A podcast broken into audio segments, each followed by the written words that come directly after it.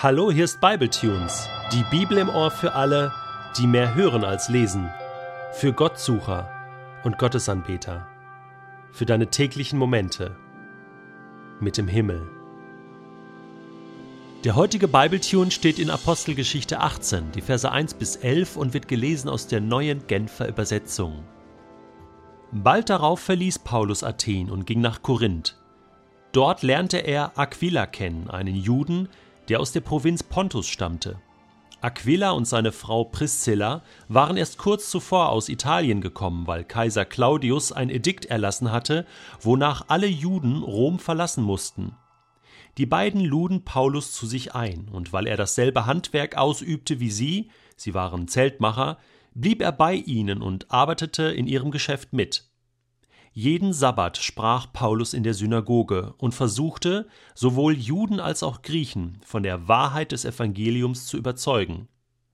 Als dann Silas und Timotheus von Mazedonien kommend in Korinth eintrafen, konnte Paulus seine ganze Zeit für die Verkündigung von Gottes Botschaft einsetzen. Mit allem Nachdruck bezeugte er den Juden, dass Jesus der Messias ist.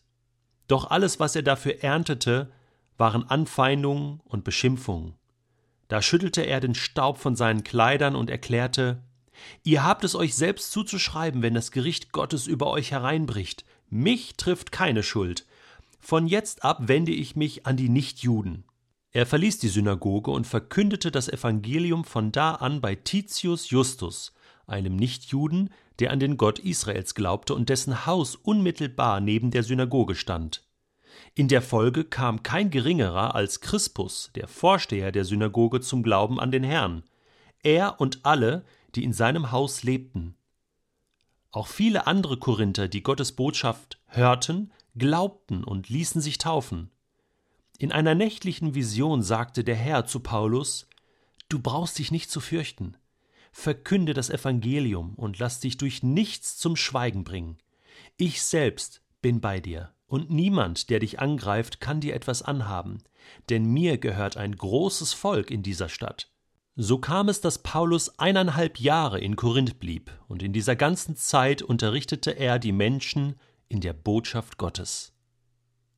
Der heutige Text eignet sich sehr gut, um mal ein paar interessante Zusammenhänge und Hintergründe in der Apostelgeschichte aufzuzeigen. Und ich habe so gedacht, das mache ich jetzt mal. Es ist interessant, Paulus reist jetzt von Athen direkt nach Korinth. Korinth war ungefähr 50, 60 Kilometer von Athen entfernt oder ist es heute noch und war damals aber viel bedeutender als Athen. Es war eine große Handelsstadt, strategisch gut gelegen. Schiffe und Handel ist da über eine Landenge quasi durch und so kann man Korinth eigentlich vergleichen mit dem heutigen New York oder, oder London, also eine große Wirtschaftsmetropole. Und alle Leute kamen hierher, Händler, Kaufleute, Philosophen, verschiedene Religionen hatten hier ihren Platz, eine kunterbunte Stadt, die vor Leben nur so pulsierte. Und deswegen war das vielleicht eine große Herausforderung für den Paulus, hier die Juden und die Griechen für das Evangelium zu, zu erreichen. Und deswegen blieb er auch gleich mal anderthalb Jahre, ja, so lesen wir später. Ähm, mit war auch, weil er hier tolle Freunde gefunden hat. Aquila und Priscilla, das ist so das Ehepaar im Leben von Paulus, die begegnen uns später auch noch äh, einige Male Juden, die aus Rom gekommen waren, aus Italien, weil Kaiser äh, Claudius ein Edikt erlassen hatte, aufgrund von Unruhen, die wahrscheinlich auch ja mit den Christen zusammenhingen in Rom, mit dem Christusglauben. Und deswegen hat der Kaiser Claudius erstmal alle Juden rausgeschmissen aus Rom und jetzt kamen die alle zurück. Das war übrigens im Jahr 49 nach Christus. Das ist genau datiert, dieses Edikt. Das weiß man aus der Geschichte. Und sehr wahrscheinlich ist das jetzt hier so ein bisschen später im Jahr 50 nach Christus. Also wir können hier genau datieren und haben eine Verknüpfung mit der römischen Geschichte und der Apostelgeschichte. Das finde ich hochinteressant und wissen deswegen, dass Paulus ungefähr 50 nach Christus hier Aquila und Priscilla getroffen hat. Das finde ich sau interessant und zeigt auch auf, dass das nicht irgendwie erfunden wurde oder im luftleeren Raum stattfindet, sondern dass das wirklich Apostelgeschichte ist. So, jetzt trifft Paulus also die beiden und lustig ist, die sind auch Zeltmacher von Beruf. Haben also das gleiche Handwerk gelernt und noch interessanter ist, dass Paulus nicht untätig war. Er hat sein Geld selbst verdient, lebte also nicht nur von Spenden oder so, sondern gesagt, hey, ich habe einen Beruf gelernt und jetzt habe ich Zeit und äh, die haben hier ein kleines Geschäft aufgebaut, da mache ich mit.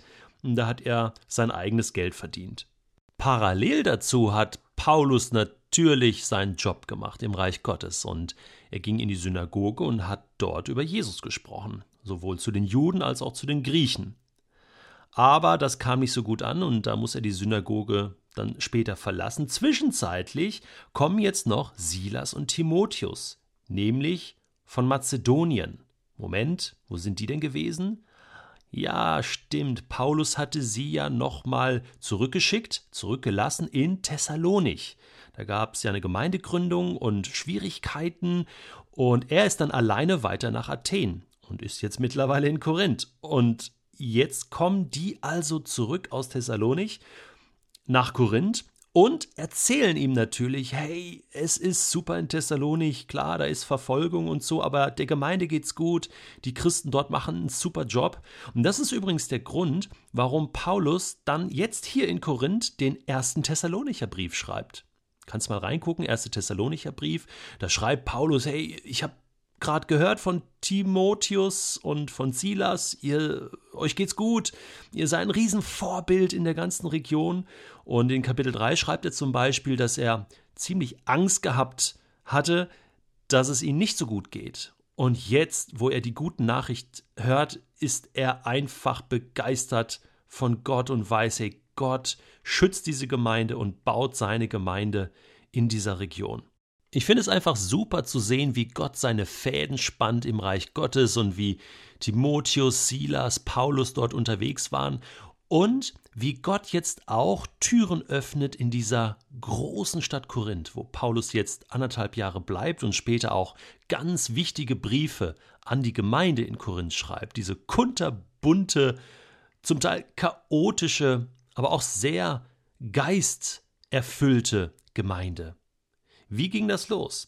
Irgendwann hat Paulus von den ganzen Streitereien und Anfeindungen in der Synagoge die Nase voll und sagt, ich komme hier jeden Sabbat her, ja, verbringe meinen freien Tag hier sozusagen, sonst arbeite ich ja noch und predige und es bringt irgendwie nichts. Also ich muss ein Häuschen weiterziehen und geht ins Nachbarhaus vom Titius Justus, einem Nichtjuden, und predigt da weiter. Einfach neutralerer Boden und äh, wer Lust hat, kann kommen. Und dann und das finde ich den Hammer. Kein geringer, kein geringerer als Crispus, der Vorsteher der Synagoge, kam zum Glauben. Also, verstehst du?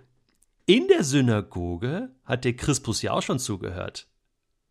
Jetzt predigt Paulus nebenan und da traut sich der Crispus hin und hört einfach zu. Ja, wie Nikodemus, der mal nachts zu Jesus kommt und sagt, hey, eigentlich, eigentlich will ich ja auch glauben. Kommt dieser Crispus zu Paulus und er kommt dann zum Glauben. Und so passierte noch einiges in Korinth und das war der Anfang der Gemeinde in Korinth.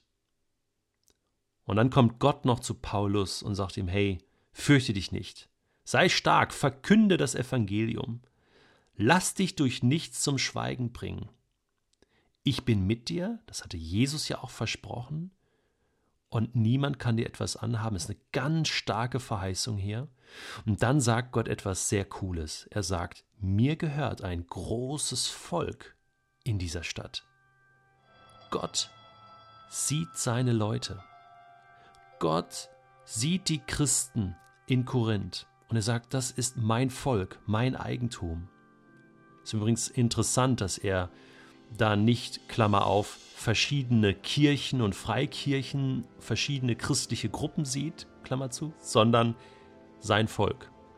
Christen, die dort sind. Und er sagt zu Paulus, hey, ich habe hier ein großes Volk. Und du, Paulus, wirst es betreuen. Und das wird zu einer der größten Aufgaben werden, die Paulus in seinem ganzen Leben gehabt hat. Die Gemeinde in Korinth.